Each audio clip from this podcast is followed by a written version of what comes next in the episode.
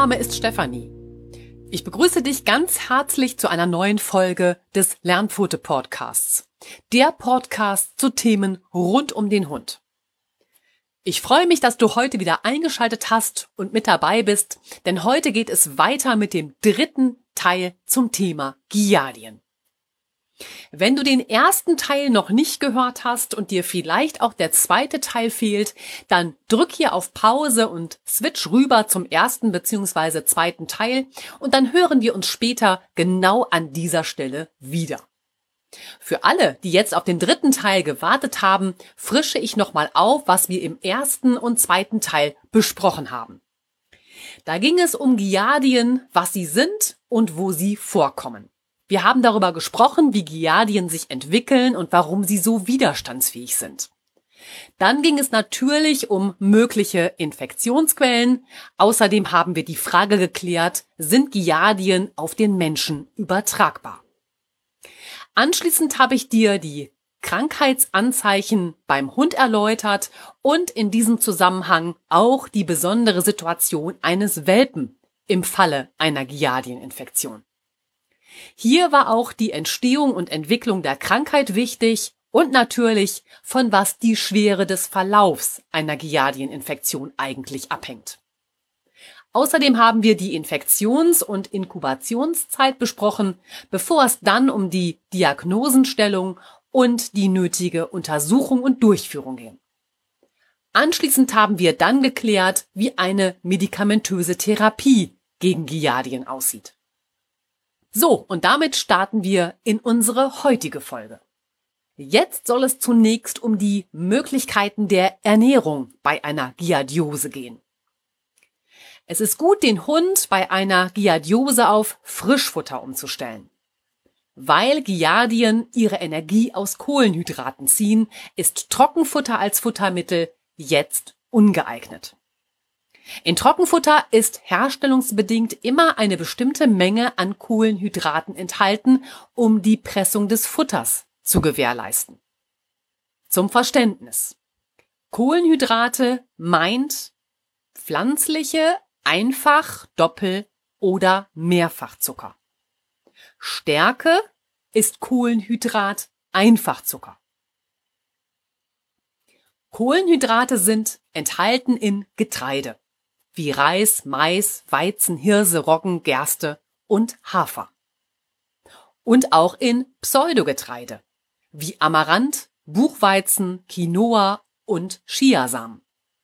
Und natürlich in Getreideprodukten wie Hundekeksen, Nudeln, Haferflocken und so weiter. Aber auch in Obst, besonders in Bananen, Äpfeln und Birnen. Und Gemüse. Kartoffeln, Süßkartoffeln, Hülsenfrüchte, Tapioca und Zuckerrüben.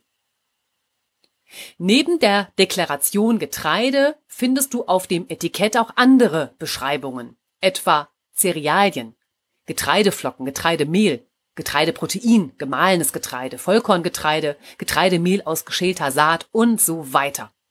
Ich habe dir das alles noch einmal ausführlich im Blogbeitrag beschrieben. Und der ist na klar auch in den Shownotes verlinkt. Auf dem Etikett von Hundefutter muss kein Hinweis auf die enthaltenen Kohlenhydrate deklariert werden. Aus der Stärke wird im Dünndarm deines Hundes aber das Enzym Amylase, also Zucker. Und ja, auch Dosenfutter ist wichtig sich anzusehen. Erhält ein Hund Futter aus der Dose, dann sei auch hier achtsam, denn teilweise ist der Anteil der Stärke in diesem Futter ebenfalls hoch. Und wenn es nicht deklariert werden muss, was mache ich denn jetzt mit den Angaben? Du kannst den Kohlenhydratanteil deines Futters selbst berechnen. Dazu nutzt du folgende Formel. Du nimmst das Rohprotein in Prozent, auch das Rohfett plus Rohasche und Feuchtigkeit in Prozent und diese Summe, davon ziehst du 100 Prozent ab. Und dann hast du die Kohlenhydrate in Prozent. Ist beim Trockenfutter die Feuchtigkeit nicht angegeben, kannst du von einem siebenprozentigen Anteil ausgehen. Und gut ist anschließend ein errechneter Wert an Kohlenhydraten, der unter zehn Prozent liegt. All das findest du ausführlich wirklich nochmal im Blogbeitrag, dass du es für dich dann nochmal errechnest. Giardien lassen sich zwar durch die Reduktion von Kohlenhydraten nicht aushungern, allerdings wird die eigentliche Behandlung damit sehr unterstützt. Grundsätzlich empfiehlt sich unter einer Behandlung der Giardiose eine leicht verdauliche, selbstgekochte Schonkost oder die Umstellung auf Barf. Hierbei ist natürlich wichtig, auf stärkehaltige Lebensmittel zu verzichten. Die allgemeine Ernährungsempfehlung bei Giardiose besprechen wir jetzt. Studien zeigen, dass bestimmte Flavonoide sehr gut gegen Giardien helfen. Flavonole sind Pflanzenstoffe, die in vielen pflanzlichen Lebensmitteln enthalten sind. Hier sollte man Sorten wählen, die einen geringen Anteil an Kohlenhydraten aufweisen. Flavonoidreich und kohlenhydratarm sind zum Beispiel der Feldsalat, Lolo Rosso, Endiviensalat, Kopfsalat, aber auch der Radicchio, der Eichblattsalat und der Chicorée. Ebenso wie der Eisbergsalat und der Römersalat. Und natürlich auch Mangold, die Brennnesseln, Sellerie, Blattspinat und der Brokkoli, Rucola, Fenchel und Borretsch. Zusätzlich unterstützen die Darmflora Pansen oder Blättermagen. Und es gibt auch Kräuter, die bei einer Giardieninfektion besonders wirksam sind. Das ist die Minze, die Brunnenkresse, Basilikum, Rosmarin, aber auch der Knoblauch, Oregano, Majoran, Dill, Petersilie, der wilde Thymian und der Thymian sowieso, die Nelken und Grapefruitkernextrakt. Folgende Fleisch- und Fischsorten sind empfehlenswert. Da ist zu nennen Lamm, Kaninchen, Kalbfleisch, Pute, Hühnchen, der Seelachs, Kabeljau, Zander und die Sprotte. Und klar, auch Obst. Und wie schon beschrieben, solltest du nach Möglichkeit auf Kohlenhydrate verzichten und daher biete deinem Hund Obst nur in Maßen an. Etwa Blaubeeren, Himbeeren, Brombeeren oder ein Stück vom Bosskopfapfel. Bei den Ölen empfiehlt sich ein Kokosöl oder ein Omega-369 Öl. Da empfehle ich dir ein Borretschöl. Auch das habe ich in dem Blogbeitrag für dich verlinkt. Dann kommen wir jetzt zur Zubereitung. Bei Darmproblemen, wie sie unter der Infektion von Giardien auftreten, solltest du Gemüse, Fisch und Fleisch immer garen oder kochen. Gekochtes Fleisch ist für den Hund bekömmlicher, weil die Eiweiße im Fleisch hierbei schon durch die Verarbeitung, also das Kochen oder Garen, in ihrer Struktur aufgeschlossen werden. Die Futterration halte klein und füttere lieber sechs kleine Mahlzeiten, die du gut pürierst. So machst du es dem Magen- und Darmtrakt deines Hundes leichter, alles zu verdauen, ohne ihn zu überlasten. Aber dieses Kohlenhydratarme hat keine allgemeine Gültigkeit. Denn leidet dein Hund akut an schwerem Durchfall mit einem hohen Flüssigkeitsverlust, muss zunächst sein Stoffwechsel aufrechterhalten werden. Denn mit dem Verlust an Flüssigkeit verliert der Hund auch wichtige Nährstoffe, wie etwa Kalium. Und Kalium ist wichtig, denn es reguliert unter anderem den Herzschlag. Häufige Durchfälle sind für alle Tiere sehr belastend. Besonders betrifft es aber Welpen und Seniorhunde. Hier ist es oft notwendig, über Kohlenhydrate den Allgemeinzustand des Hundes zu verbessern und zu stabilisieren. Ist dein Hund sehr dehydriert, also ausgetrocknet, weil er immer wieder wässrigen Durchfall hat, muss der hohe Flüssigkeitsverlust über eine Elektrolytlösung ausgeglichen werden. Eine Dehydrierung, also diese Austrocknung, erkennst du an Müdigkeit, Schwäche, Abgeschlagenheit, auch an Kopfschmerzen, an Schwindel bis hin zur Ohnmacht. Hier liefert Zucker Energie, die schnell zur Verfügung steht, um einen kritischen Zustand des Hundes zu verbessern. Hier würde eine fertige Glukoselösung aus der Apotheke helfen und diese kannst du rezeptfrei erwerben und die fertige Lösung wird nur in Wasser eingerührt. Hier für dich noch die Anmerkung, es gibt keine bestimmte Elektrolytlösung für Hunde. Hier verwendet man die, die auch der Mensch erhalten würde. Aber du kannst eine Elektrolytlösung auch selber machen. Da brauchst du die Zutaten ein Liter Wasser, einen gestrichenen Teelöffel Kochsalz und acht Teelöffel Zucker. Gut wäre hier Traubenzucker. Alles miteinander vermischst du gut, sodass das Salz und der Zucker sich gut im Wasser auflösen. Möchte dein Hund die Lösung nicht trinken, kannst du sie ihm auch mittels einer Einwegspritze ohne Nadel natürlich direkt ins Maul geben.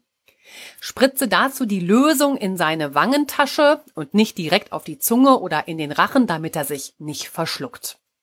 Aber ganz wichtig, besprich dich in Fragen der Gesundheit deines Hundes immer mit deinem Tierarzt oder mit einem erfahrenen Tierheilpraktiker, denn gerade wenn es um eine Durchfallerkrankung bei deinem Hund geht, denn hier wird ein Gesundheitszustand sehr schnell kritisch.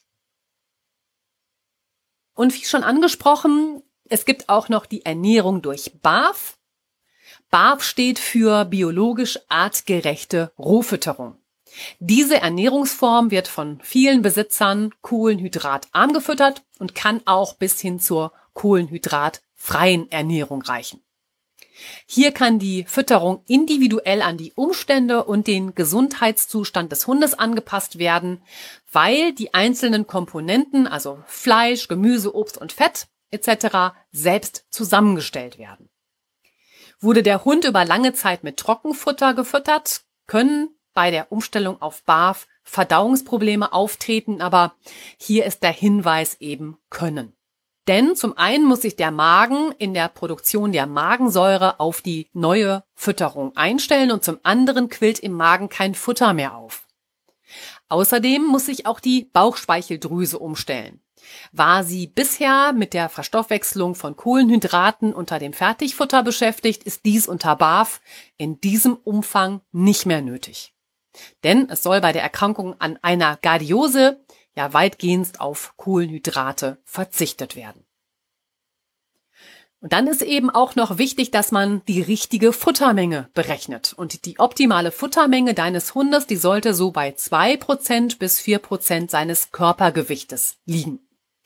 Die Futtermenge ist immer abhängig vom Alter deines Hundes, seiner Größe und natürlich auch von seiner Aktivität. Bei meiner erwachsenen Labradorhündin Lina mit 20 Kilogramm Körpergewicht wären das bei einer Futtermenge von drei Prozent ihres Gewichtes 600 Gramm pro Tag. Und das kannst du ganz einfach auch errechnen. Also ich nehme die 20 Kilo jetzt von der Lina, das teile ich durch 10, dann komme ich auf 2. Das nehme ich mal 3, also die 3 Prozent ihres Gewichtes komme ich auf 6, nehme das wieder mit 100 Mal und komme so auf eine Futtermenge pro Tag von 600 Gramm. Möchtest du den ungefähren Futterbedarf für deinen Hund mal errechnen, dann setze sein Körpergewicht und je nach Aktivität etc. den Prozentsatz in die folgende Formel ein, die ich dir gerade beschrieben habe. Auch das ist natürlich im Blogbeitrag nochmal nachzulesen. Ja, was ist jetzt noch bei der Umstellung auf BAF zu beachten? Zunächst solltest du dem Organismus deines Hundes die Möglichkeit geben, die Mahlzeiten des Trockenfutters ganz zu verstoffwechseln, um dann mit der neuen biologisch artgerechten Rohfütterung zu beginnen. Dafür ist es sinnvoll, den erwachsenen Hund vor der Gabe des neuen Futters einen halben bis einen ganzen Tag fasten zu lassen. So ist eben sichergestellt, dass der Magen-Darm-Trakt leer ist. Anders sieht es bei einem Welpen aus. Auch da ist natürlich eine Umstellung möglich. Doch ein Fasten ist bei Welpen nicht nötig. Beim Welpen lässt du einfach die letzte Mahlzeit weg, bevor er das neue Futter erhält. Erhält dein Hund dann sein neues Futter, beginnst du zunächst mit magerem Fleisch, das du entweder in kleine Stücke schneidest oder ihm gewolft anbietest. Erst nach und nach kommen kleine Mengen an Fett hinzu, denn an Fett muss sich dein Hund in dieser Form erst gewöhnen. Erst nach und nach werden die Fleischstücke größer und es kommen weitere Variationen hinzu, wie etwa Pansen oder etwas Herz oder Leber, verschiedene Gemüsesorten, die Öle eben und gewisse Zusätze. Eine ausführliche Beschreibung, wie man seinen Hund auf diese Fütterungsart umstellt, sprengt an dieser Stelle den Rahmen. Aber wenn du dich näher mit dem Thema BAF auseinandersetzen möchtest, dann empfehle ich dir meine Podcast-Kollegin Ute Waden. Sie ist Ernährungsberaterin und Expertin für BAF, gleichzeitig noch Tierheilpraktikerin und betreibt einen Blog, den ich dir gerne verlinke und zu diesem Thema wärmstens empfehle. Und wie schon angesprochen, hat sie einen Podcast mit dem Namen BAF Gut, der Podcast. Den findest du bei iTunes unter seinem Namen, wenn du das mal nachschaust. Und natürlich ist auch das alles in den Shownotes verlinkt, selbstverständlich auch ihre Kontaktdaten und scheu dich nicht, sie bei Fragen anzusprechen, denn da bist du wirklich in fachkompetenten Händen. Kommen wir nun zu einer weiteren Möglichkeit, deinen Hund zu unterstützen, nämlich mit der Gabe von Probiotika. Unter einem Giardienbefall verändert sich immer auch die Darmflora und das negativ. Denn unter der Gabe des Antibiotikums werden nicht nur die Giardien abgetötet, sondern unter dem Antibiotikum werden auch nützliche Darmbakterien vernichtet oder zumindestens so stark minimiert, dass es zu einem ungesunden Verhältnis der Darmbakterien kommt und damit gleichzeitig zu einer Veränderung der Darmflora. Diese Unter- oder Überbesiedlung kann sowohl im Dickdarm als auch im Dünndarm auftreten. Um dies bereits unter der Antibiotika-Behandlung aufzufangen, kann man einer Fehlbesiedlung mit der Gabe von Probiotika entgegensteuern. Die Probiotika-Gabe, das bedeutet, du solltest zeitgleich mit der Gabe eines Antibiotikums mindestens 14 Tage, besser noch bis zu vier Wochen, deinem Hund ein Probiotika geben, um direkt nützliche Darmbakterien zuzuführen. Denn unter der Gabe von Probiotika lässt sich die Darmflora in gewissen Grenzen beeinflussen. Hierbei ist es wichtig, die Bakterien über magensaftresistente Kapseln zu verabreichen, wenn du Probiotika in Pulverform geben möchtest. Lösen sich die Kapseln nämlich schon im Magen auf, gelangen nicht genügend Bakterien in den Darm, wo sie ja eigentlich hin sollen. Leider enthalten viele Probiotika eine große Menge an Traubenzucker oder Stärke, also wieder Kohlenhydrate, die die Nahrung für Giardien bilden. Daher ist darauf zu achten, Produkte zu wählen, die so wenig Kohlenhydrate wie möglich enthalten. Dabei setzt man häufig auf Symbiotika. Das ist eine Kombination aus Präbiotika, das sind unverdauliche Nahrungsbestandteile, und Probiotika, das sind eben diese lebenden Mikroorganismen. Um einen wirklichen Wiederaufbau der Darmflora zu bewirken, solltest du deinem Hund ein Symbiotika am besten über mindestens vier Wochen verabreichen. Und ich habe auch Empfehlungen zu diesen Präparaten. Das kannst du gerne im entsprechenden Blogbeitrag nochmal nachlesen und ich verlinke es dir selbstverständlich auch in den Show Notes. Und natürlich auch an dieser Stelle meine Empfehlung, lasse dich bei einer gezielten Sanierung der Darmflora deines Hundes von einem Tierheilpraktiker mit dem Schwerpunkt Darmflora unterstützen. Ja, und neben der entsprechenden Ernährung ist bei einer Giardieninfektion die Gabe von Kolostrum eine Option, um deinen Hund zu unterstützen. Gerade bei Welpen, Junghunden oder bei älteren Hunden. Ja, und Kolostrum, was ist das? Kolostrum ist die erste Muttermilch. Also die Erstmilch nach der Geburt eines Kuhkälbchens. Die besonderen Inhaltsstoffe des Kolostrums versorgen das Jungtier mit einer hohen Konzentration an verschiedenen Stoffen wie den Immunglobulinen, also sogenannten Antikörpern und auch mit Proteinen.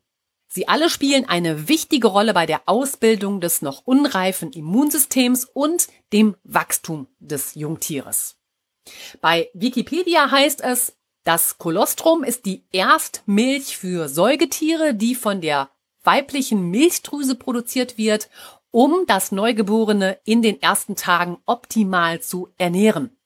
Es wird auch als Vormilch, Cholesteralmilch, Biestmilch, also bei Kühen oder Erstmilch bezeichnet und besteht aus Proteinen, Enzymen, Vitaminen, Mineralien, Wachstumsfaktoren, Aminosäuren und Antikörpern. Auf diese Weise wird die Stärkung und die Immunabwehr des Jungtieres unterstützt. Wofür ist Kolostrum jetzt gut? Die im Kolostrum enthaltenen Substanzen tragen dazu bei, das Immunsystem zu unterstützen. Das Kolostrum enthält weiße Blutkörperchen, auch Leukozyten genannt, und diese bilden Antikörper gegen Viren und Bakterien und schützen so das Neugeborene. Dies scheint damit die wichtigste Aufgabe von Kolostrum zu sein. Kolostrum liefert die gesamte Abwehrerfahrung der Mutter in Form dieser fertigen Antikörper. Und im Kolostrum wurden Antikörper gegen Salmonellen, Kolibakterien, Shigella, Streptococcus mutans, Clostridien und einigen anderen mehr nachgewiesen. All das im Blogbeitrag wieder nachzulesen. Und Untersuchungen belegen außerdem, dass Kolostrum Infektionen verhindern kann. Zum Beispiel Infektionen durch Enteroviren, Rotaviren, um nur einige zu nennen. Das bedeutet, mit der Gabe von Kolostrum geht das Immungedächtnis der Mutter sofort auf den Säugling über. Und damit verlaufen Abwehrreaktionen beim Baby oder Jungtier rasch und präzise. Außerdem schützt es die Darmwand und fördert die Darmfunktion und unterstützt die Darmflora, weil Kolostrum reich an guten Bakterien wie Lactobacillus bifidus ist. Kolostrum enthält unter anderem langkettige Fettsäuren, die Vitamine B1, 2, 6, 9, B12, D3, E, C, A und Q10. Es enthält wichtige Mineralien und Spurenelemente wie Zink, Kupfer, Calcium, Kalium, Magnesium, Selen, Eisen, Chrom und Natrium. Es enthält Aminosäuren. Zu nennen sind Alanin, Arigin, Citrullin, Glutamin, Taurin und Tryptophan, um nur einige zu nennen. Und deshalb kann das deinen an Giardien erkrankten Hund so wunderbar unterstützen.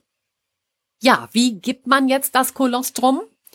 Von dem flüssigen Kolostrum, was ich dir empfehle und was ich dir auch wieder in den Show Notes verlinke. Und im Blogbeitrag ist es sowieso nachzulesen, erhält der Hund täglich ein Drittel Teelöffel pro 10 Kilogramm Körpergewicht. Möchtest du einen Hund mit Kolostrum unterstützen, kannst du flüssiges Kolostrum auch portionsweise in Eiswürfelformen oder Eiswürfeltüten einfrieren. Und außerdem kannst du die Tagesmenge auch in Einwegspritzen aufziehen und diese einfrieren. Eingefroren ist Kolostrum sechs bis neun Monate haltbar. Im Kühlschrank hält sich das aufgetaute Kolostrum anschließend 24 Stunden und klar, nach dem Auftauen bitte nicht wieder einfrieren. Möchtest du jetzt deinen Hund statt des flüssigen Kolostrums lieber mit Kapseln oder Tabletten versorgen?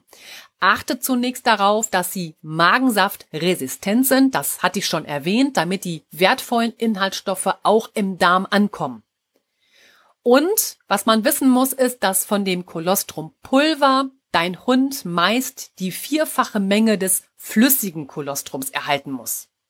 Hier schiebe ich jetzt mal eine Anmerkung ein, das ist ein Fall, auf den wir nachher noch zu sprechen kommen, aber das bezieht sich eben auf die Gabe von Kolostrum, deshalb schiebe ich das hier ein. Solltest du deinen Hund noch mit kolloidalem Silberwasser und MSM nach Swani Simon gegen den Giardienbefall behandeln, wie ich das später eben noch beschreiben werde, dann füttere das Kolostrum mit zwei Stunden Abstand zu diesen Mitteln.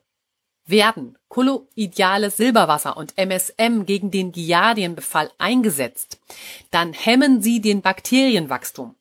Und sie unterscheiden dabei nicht zwischen den guten und den schlechten Bakterien. Und deshalb ist es so wichtig, dass da der Abstand von zwei Stunden eingehalten wird. Ja, und damit kommen wir jetzt zu dem naturheilkundlichen Ansatz.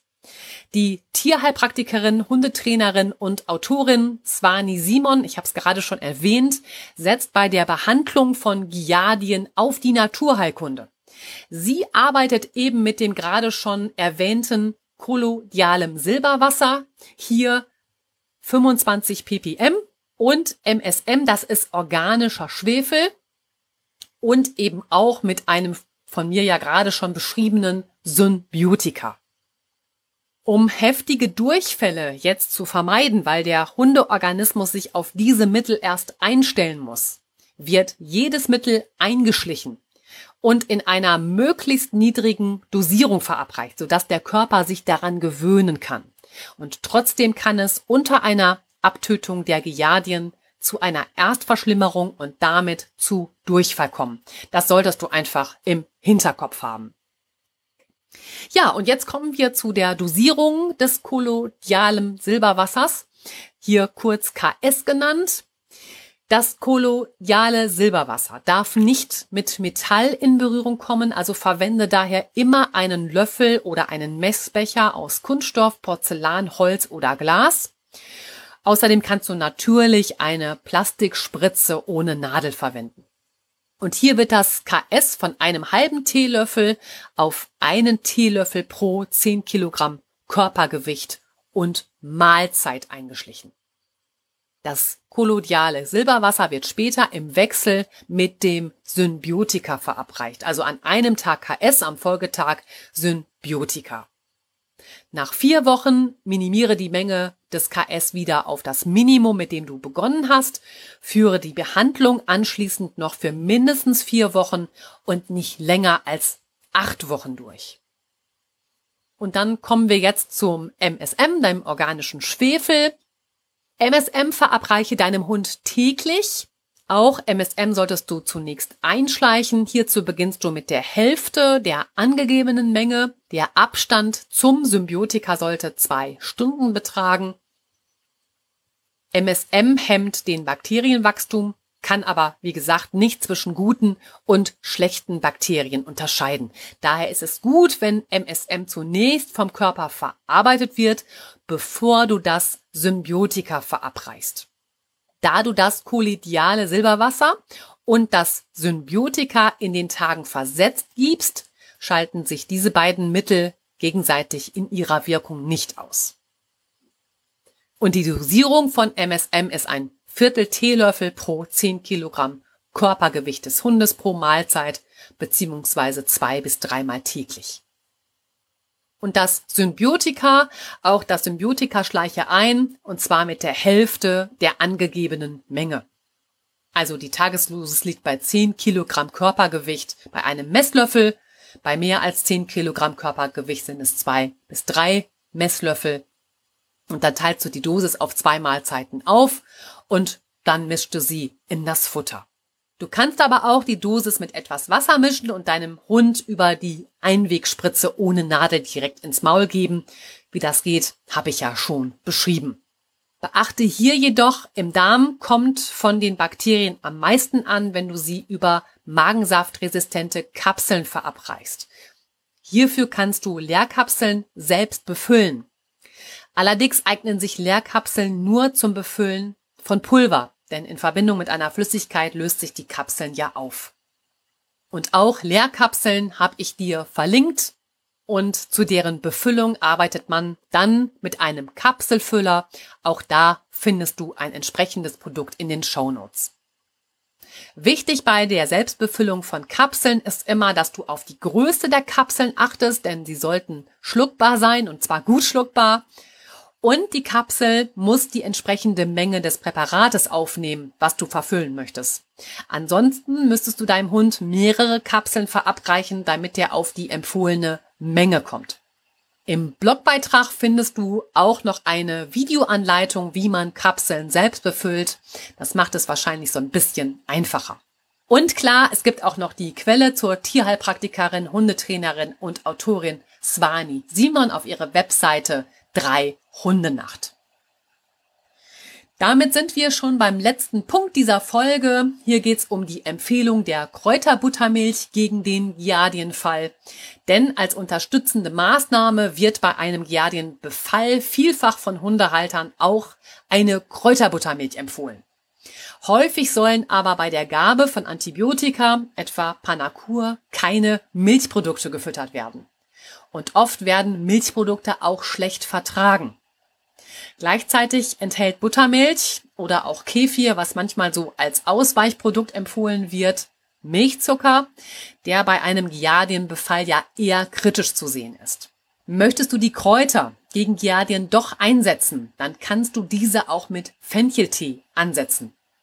Für das Rezept Anti-Giardien Fenchelkräutertee brauchst du 500 Milliliter Fencheltee, drei bis vier Esslöffel Oregano, am besten bei den Kräutern ist natürlich Bioqualität, drei bis vier Esslöffel Thymian und drei bis vier Esslöffel Majoran.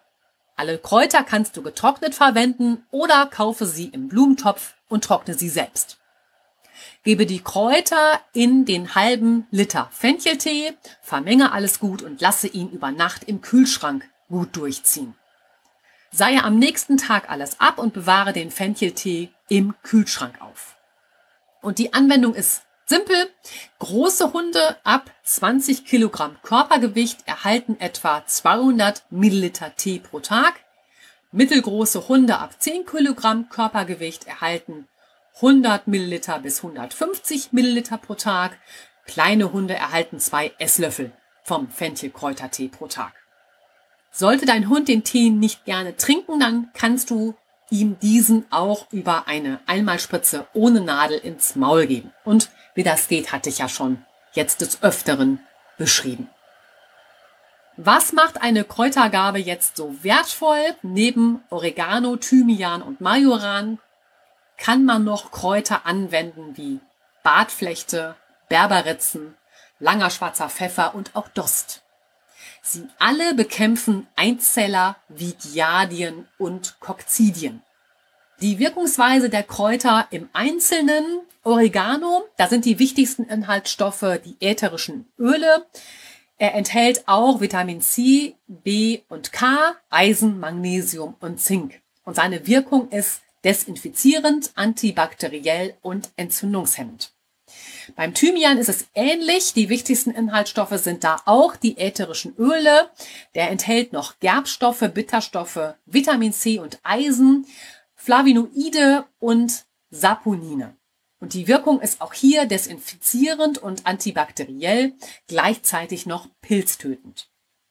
Und auch der Majoran enthält ätherische Öle und Bitterstoffe, Gerbstoffe.